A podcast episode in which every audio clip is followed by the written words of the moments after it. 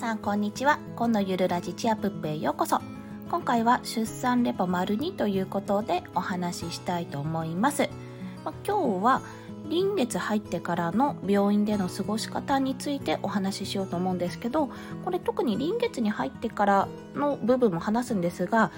特にあの待ち時間の長い病院に通われた経験のある方や通っている方などにおすすめのお話です。まあ結論から言ってしまうと1に待ち時間を有効に使いましょうっていうところ2に病院内でもしスマホが OK であればながら聞きがおすすめですよっていうところ3に、まあ、それがダメなら本を持っていくもしくはノートとペンを持っていくといいですよってお話です。のはあの、まあ、私臨月になってえっと、臨月に入ると週に1回検診があるんですけど、その時に NST っていうノンストレステストというのを行うんですね。まあ、これがだいたい3、40分程度かかるんですよ。まあ、どういうものかというと、ベッドか、もしくはあの椅子、倒せるね、椅子に横になってお腹にエコーをつけるんですね。で、そこでお腹の張りがないか調べたり、赤ちゃんの心音を測って、まあ、赤ちゃんちゃんと動いてますかっていうことを調べるテストなんですよ。で私の今回通ってる病院では態度を感じたらこうナースコールみたいなボタンを押して、まあ、多分それも記録されると思うんですね。それを3 4 0分間記録を取るんです。で病院によるかもしれないんですけども私の通ってる病院はその NST 中にスマホ OK なんですね。で飲み物も OK だし胎動チェックができていれば仮眠も OK と、まあ、ちょっとねうとうとしたりすることもできると。なので、もうもっぱら Voicy を聞いてまとめをしたりしてます。あと、 Audible 聞いて、もうそんな時しか機会がないので、 Audible 聞きながら、こうまとめをしたり、他のなんかツイッター見たり、ニュースサイト見たり、とかいうふうに、あの、まったりと過ごしてるんですね。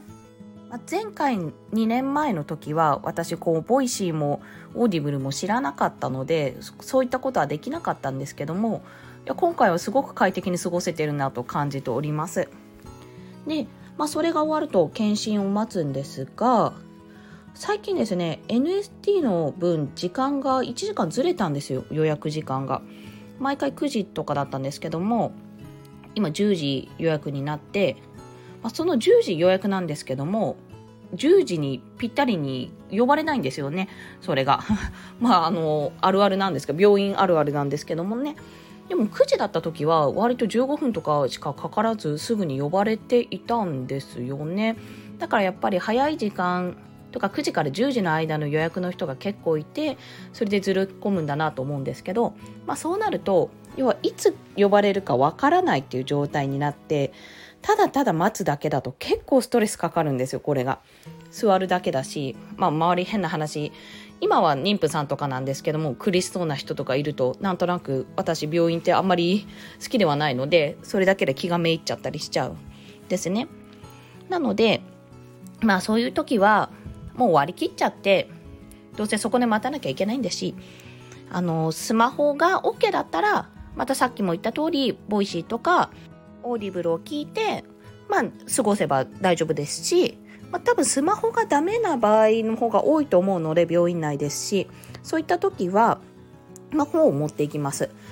まあ、そんな機会でしか本も読まないし待ちながら本を読んでみたり、まあ、本を持っていくのが大変だったりちょっとなんかそんな気分じゃないなっていう時は紙と、まあ、紙というかノートとペンですねを持っていくようにしてます。まあ、それで何をするかというと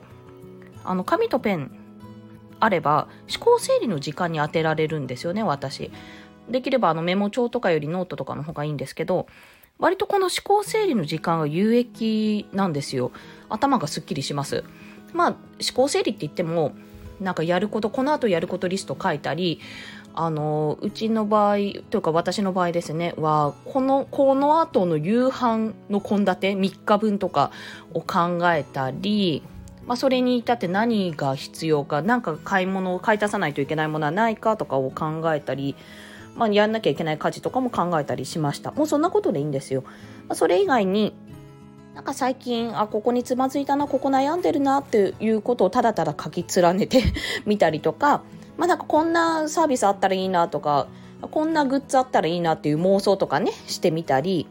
なんかその頭の中に思い浮かんだことを本当に各アウトプットしてみるってまあ、それだけで結構頭がすっきりします本当。面白いし。なんか思い浮かんだものをどんどん書いていくっていうのが結構整理になるんですよね思考の整理に、病院なんかでは電子機器が使えない時が多いので、まあ、そういう時って本当紙とペンって偉大だなって思います。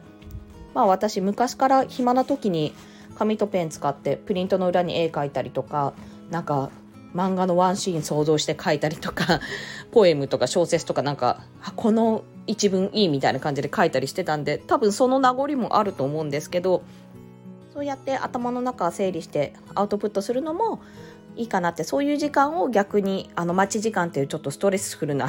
時間をそういう時間に当てて、まあ、自分の時間にしてしまおうっていうそんなお話でした。皆さんももしあの待ち時間の間にこういうことやってるよっていうお話があったら是非教えていただけると幸いです。それでは今日もお聴きくださりありがとうございました。コンでした。ではまた。